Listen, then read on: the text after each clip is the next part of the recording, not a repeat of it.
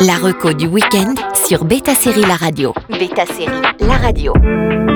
Bonjour à tous, quelle destination mystérieuse choisirez-vous pour votre série sur Salto Ces trois séries de la reco du week-end ont tous un décor idyllique qui cache bien des secrets. On commence avec l'île fantastique. Le reboot de la série L'île fantastique des années 80 a été imaginé par Sarah Fane et Elizabeth Kraft. Parfait comme programme estival, échappez-vous sur une île paradisiaque étrange où vos désirs seront satisfaits, mais pas forcément de la manière que vous imaginez. Dans cette nouvelle version 2021 de l'île fantastique, au revoir Monsieur Rourke, bonjour Madame Rourke, la petite nièce de ce dernier. Elle accueille des invités joués par des noms comme Bellamy Young ou encore Debbie Morgan. Pour assouvir leurs désirs, elle va trouver des solutions inattendues. Précisons que malgré l'aspect resort de luxe coupé du monde à l'ambiance angoissante, on est bien loin d'un White Lotus. On peut plus imaginer des liens avec la quatrième dimension pour une série qui s'approche de l'horreur. Un film Blumhouse était d'ailleurs sorti en 2020, titré Nightmare Island, ce qui vous donne une idée de la destination. La saison 2 est attendue outre-Atlantique à la rentrée. Bienvenue sur l'île fantastique. Quel est votre plus grand souhait? Je veux une expérience qui me transporte. On va vivre le plus beau week-end de notre vie. On enchaîne avec Grand Hotel. Grand Hotel est une mini-série dramatique franco-belge en 8 épisodes créée par Aurélie Belco et Sébastien Le Délésir. Il s'agit d'une adaptation moderne d'une série espagnole culte qui a également connu une version américaine également disponible sur Salto.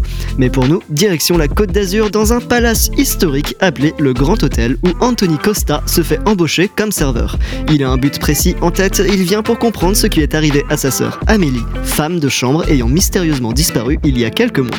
Romances interdites, secrets enfouis, trahison, la mini-série remplit toutes les cases d'une saga de l'été. Entre mépris de classe et injustice, dans quel camp vous tiendrez-vous Et en prime, vous verrez Saint-Jean Cap Ferrat sous toutes les coutures car les scènes d'extérieur ont été tournées là-bas. On termine avec Tout le monde ment. Série espagnole psychologique Tout le monde ment place son intrigue dans la petite ville côtière de Belmont. Tout est chamboulé quand la vidéo des ébats de Macarena avec Ivan, son élève et le fils de sa meilleure amie, est publiée sur internet.